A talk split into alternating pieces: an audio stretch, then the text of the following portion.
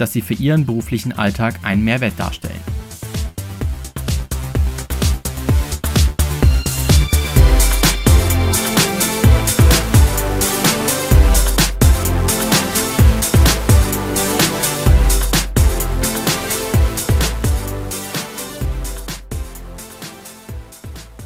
Und da sind's schon zehn. Herzlich willkommen zur ja, zehnten Ausgabe der Podcast-Reihe Digi2Plays, der Weg zur Arbeitswelt 4.0.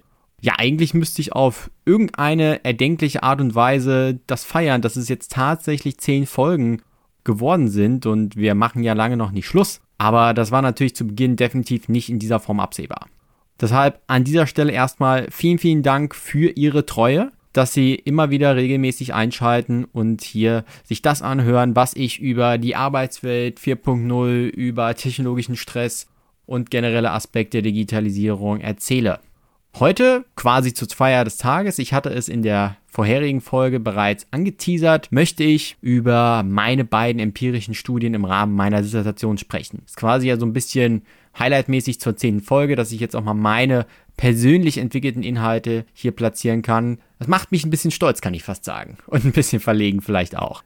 Heute wird's ein wenig wissenschaftlicher, sagen wir mal so. Ich möchte die Studien trotzdem bestmöglich natürlich erläutern, auf einer praxisorientierten Ebene, aber um ein paar wissenschaftliche Aspekte werden wir nicht vorbeikommen. Ich werde sie versuchen, bestmöglich so zu erläutern, dass sie sehr nahbar sind. Vielleicht inhaltlich, was wollte ich in meiner ersten Studie ergründen? Ich hatte in der letzten ja schon gesagt, es hat auf jeden Fall was mit Technostress zu tun. Ja, ich hatte mir die Überlegung gefasst, okay, wenn sich an unserem Arbeitsplatz tatsächlich dann sehr viel verändert, wir sehr viele digitale und technologische Entwicklungen bekommen, führt das dann nicht zwangsläufig auch zu mehr Technostress? Müsste doch eigentlich logisch sein. Und sind denn alle wirklich so glücklich damit? Wahrscheinlich nicht. Das heißt, die logische Folge dürften auch hier Mitarbeiterwiderstände sein. Denn wir wissen, dass Veränderungen im Unternehmen nie ohne Mitarbeiterwiderstände auch zu vollziehen sind. Und meine Überlegung war, und das hat sich dann in meinen Hypothesen wiedergespiegelt, dass eben diese Veränderungen am Arbeitsplatz zu Technostress führen und in der Folge dann auch zu Mitarbeiterwiderständen. Was mich noch in der ersten Studie interessiert hat, war, welchen Einfluss nimmt denn die Persönlichkeit der Betroffenen in diesem Prozess? Weil naheliegend wäre es ja, dass je nach Persönlichkeit der Stress ausgeprägter oder weniger ausgeprägt ist. In der Folge dann dementsprechend auch das Mitarbeiterwiderstandsverhalten. Und hier kam dann beispielsweise neben dem Forschungsfeld Technostress auch Aspekte der Persönlichkeitsforschung tatsächlich zum Tragen. Genauer gesagt habe ich die Persönlichkeit abgebildet mit dem berühmten Big Five Modell der Persönlichkeit. Der ein oder andere hat das vielleicht schon mal in irgendeinem Kontext gehört, aber für die breite Masse wahrscheinlich eher weniger bekannt. Deswegen erläutere ich es ganz kurz. Es handelt sich um fünf Persönlichkeitsformen, Dimensionen, Facetten, könnte man sagen. Da ist zu nennen Neurotizismus, Gewissenhaftigkeit, Offenheit für Erfahrung, Verträglichkeit und Extraversion. Ich gehe im weiteren Verlauf besonders auf Neurotizismus und Gewissenhaftigkeit ein, weil das waren zwei Dimensionen, die ich explizit untersucht habe. Was habe ich mir also überlegt, was mein Forschungsmodell angeht? Streng genommen, und jetzt wird es kompliziert, ist mein Modell eines einer moderierten Mediation. Aber fangen wir es mal ein bisschen kleiner an. Man stelle sich vor, auf der linken Seite ist ein Konstrukt, das erfasst die gesamten Veränderungen am Arbeitsplatz, die digitalen, technologischen, veränderte Prozesse, all das, was damit zu tun hat. Und auf der rechten Seite wäre ein Konstrukt, das erfasst Mitarbeiterwiderstände. In meinem Fall sogar aktiv und passiv unterschieden. Das war so die Ausgangsbasis. Und jetzt könnte man ja meinen, okay, wenn man so einen Pfeil symbolisch zieht, von dem Konstrukt der Veränderung am Arbeitsplatz zu Mitarbeiterwiderständen, das ist eine kausale Beziehung. Jetzt gehe ich aber davon aus, und da schließt sich der Kreis zu den vorherigen Folgen, dass diese Beziehung von Technostress mediiert wird. Da kommt der Ausgangspunkt der Mediation heraus. Was bedeutet eine Mediation? Ein Medi eine Mediation ist ein Konstrukt, das quasi die Beziehung zwischen zwei anderen Konstrukten vermittelt. So, also man stelle sich vor, in der Mitte ist dann quasi etwas nach oben geschoben. Man hat am Ende dann quasi so ein Dreieck ein Konstrukt, das eben Technostress heißt. Das habe ich wiederum untergliedert in verschiedene Teilaspekte. Die Teilaspekte waren die Dimensionen, die wir in den vorherigen Folgen besprochen haben. Und nun geht eben in diesem Forschungsmodell die Überlegung dahingehend, dass die technologischen Veränderungen am Arbeitsplatz zu Technostress führen und das wiederum ist dann die Ausgangslage, dass diese Mitarbeiterwiderstände entstehen. Das ist das Forschungsmodell und nun kam noch der Einfluss der Persönlichkeit hinzu der innerhalb einer Moderatorenrolle abgebildet worden ist. Und nun, wir haben immer noch dieses gedankliche Dreieck im Kopf von der Beziehung Technostress zu Mitarbeiterwiderständen quasi auf diese Beziehung einwirkt. Das ist jetzt alles hier schwer vorzustellen und zu beschreiben in einem Podcast. Ich hoffe, man kann es sich so ein bisschen vorstellen.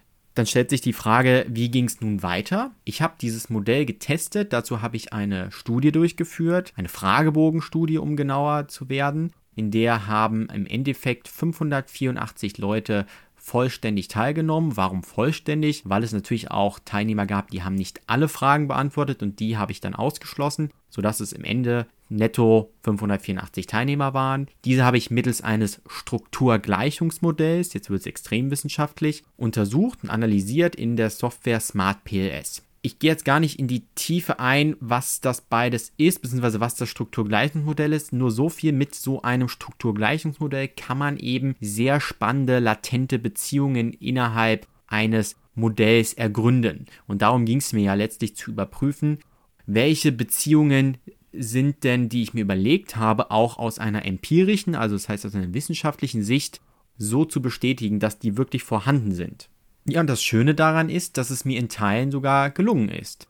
Erstmal habe ich die Beziehung untersucht, letztlich führen die Veränderungen am Arbeitsplatz tatsächlich zu Technostress und das ist sehr stark zu bejahen. Alle unterschiedlichen Dimensionen, die in dieser Podcast-Reihe genannt worden sind, mit Ausnahme von Unzuverlässigkeit, weil die empirisch noch nicht so einsetzbar ist, dass man sie nutzen kann, sind in dieser Arbeit belegt worden. Also alle fünf von Überladung, Invasion, Komplexität, Ungewissheit und Jobunsicherheit. Im nächsten Schritt war dann die Überlegung, welche von denen führen denn in dieser Beziehung tatsächlich zu Mitarbeiterwiderständen? Und hier kann man sagen, dass besonders Überladung, Komplexität und Jobunsicherheit diese Dimensionen sind, die tatsächlich dafür verantwortlich sind, dass Menschen am Arbeitsplatz Widerstände entwickeln. Und wenn man das mal exemplarisch sich überlegt, am Beispiel dieser Techno-Job-Unsicherheit, dann ist das, finde ich, auch ein sehr naheliegender Punkt, weil wenn mein Arbeitsplatz immer digitaler wird und ich dadurch spüre, oh Gott, mein Arbeitsplatz wird vielleicht dadurch ersetzt langfristig, dass es mich gar nicht mehr braucht, ja natürlich entwickle ich da Widerstände. Das ist ja die, liegt ja gefühlt in der Natur der Sache. Aber war auf jeden Fall ein sehr spannender Punkt, dass ich das jetzt eben auch so aus dieser empirischen Sicht bestätigen konnte. Mit Blick auf den Einfluss der Persönlichkeit konnte ich auch zwei sehr interessante Erkenntnisse gewinnen. Und zwar habe ich ja, das habe ich am Anfang so ein bisschen angedeutet, schon mich besonders auf Neurotizismus und Gewissenhaftigkeit fokussiert von den beiden Dimensionen. Was bedeuten die? Vielleicht ist es nicht direkt selbsterklärend. Neurotizismus beschreibt, dass Menschen, die eine sehr hohe Ausprägung dieser Kompetenz haben oder dieser Dimension haben, ist ja keine Kompetenz, eben sehr emotional labil sind oder auch stressanfällig, um es mal runterzubrechen auf das Wesentliche. Menschen mit einer hohen Ausprägung der Dimension Gewissenhaftigkeit, das liegt schon so ein bisschen in dem Wording, sind sehr gewissenhaft, haben eine strukturierte Arbeitsweise, sind ordentlich. Das sind so Attribute. Auch hier natürlich sehr runtergebrochen. Und interessant war es zu erkennen, dass eben eine hohe Ausprägung von Neurotizismus diesen Prozess der Entstehung von Widerständen noch verstärken kann. Hingegen eine hohe Ausprägung der Dimension Gewissenhaftigkeit die Betroffenheit oder die Ausprägung von Mitarbeiterwiderständen reduziert. Ich meine, irgendwie, ersteres kann man sich vielleicht noch sehr naheliegend herleiten. Wenn jemand sehr neurotisch ist, sehr labil emotional, stressanfällig, ja, dann ist er wahrscheinlich auch eher für Technostress anfällig und in der Folge widerstandsanfälliger. Dass aber eine gewissenhafte Ausprägung das Widerstandsverhalten reduzieren kann, war dann doch überraschend und ist vielleicht damit zu erklären, dass Menschen, die eben eine ja, strukturierte Arbeitsweise haben, sich weniger Sorgen um ihren Job machen und weniger Widerstände entwickeln, weil sie vielleicht glauben, hey, meine Arbeitsweise ist so gut, so ordentlich, so strukturiert, die kann gar nicht durch eine Technologie ersetzt werden. Aber das ist jetzt natürlich Interpretationssache. Das waren die Kernergebnisse der ersten Studie. Und in meiner zweiten Studie habe ich nun versucht zu betrachten, welche Maßnahmen kann man denn nutzen, um letztlich dieses Mitarbeiterwiderstandsverhalten zu reduzieren.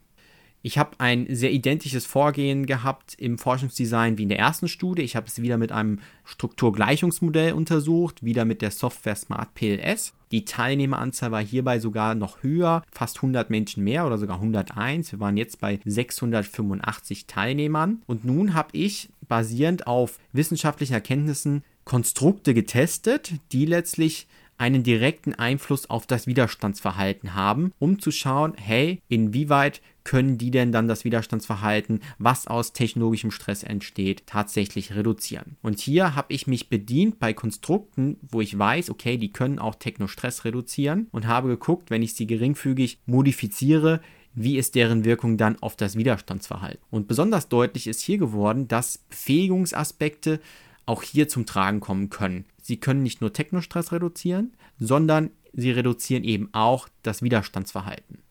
Ein knappes Ergebnis, aber aus streng wissenschaftlicher Sicht nicht zu bestätigendes Ergebnis war, dass partizipierende Elemente, so wie sie Technostress reduzieren können, das Widerstandsverhalten nicht reduzieren können. Allerdings nur streng wissenschaftlich genommen. Man würde hier von einem empirischen P-Wert sprechen, der bei 0,06 lag und ist damit knapp über der Schwelle von 0,05. Das geht jetzt zu sehr in die empirische Forschung rein, aber streng genommen kann ich diesen Wert eben als nicht bestätigend ansehen, aber es ist so nah dran an einem bestätigen Ergebnis, dass es doch für die Praxis ein Versuch wert wäre, auch sowas mal zu nutzen. Also auch Partizipationselemente können Widerstandsverhalten, das aus Technostress entsteht, auch reduzieren. Das wäre jetzt als Praktiker meine Empfehlung und deckt sich dann auch wiederum mit Ergebnissen aus der allgemeinen Change Management Forschung, wo man eben sagen kann, okay, Partizipationselemente haben einen Einfluss im Veränderungsprozess und dann auch auf das Widerstandsverhalten. Was hier deutlich wurde, was nicht funktioniert, war technologischer Support. Da hatte ich ja in der letzten Folge schon so ein bisschen Kritik geäußert und gesagt, okay, ob das im Zuge dieser vielfältigen technologischen Veränderungen tatsächlich noch nutzbar ist, erscheint fraglich. Und genau das kam letztlich auch in der zweiten Studie bei mir raus, indem ich sagen kann, okay, technologischer Support kann das Widerstandsverhalten nicht reduzieren. Das war hier ein sehr, sehr deutliches Ergebnis, dass es nicht statistisch zu belegen ist im Vergleich zu den Partizipationselementen, die nur sehr knapp an dieser empirischen Schwelle gescheitert sind, war es bei technologischer Support doch deutlich umfangreicher. Und hier merkt man eben, okay, das Konstrukt ist wohl nicht mehr in der Lage, für die Zukunft den Herausforderungen der technologischen Weiterentwicklung so entgegenzuwirken.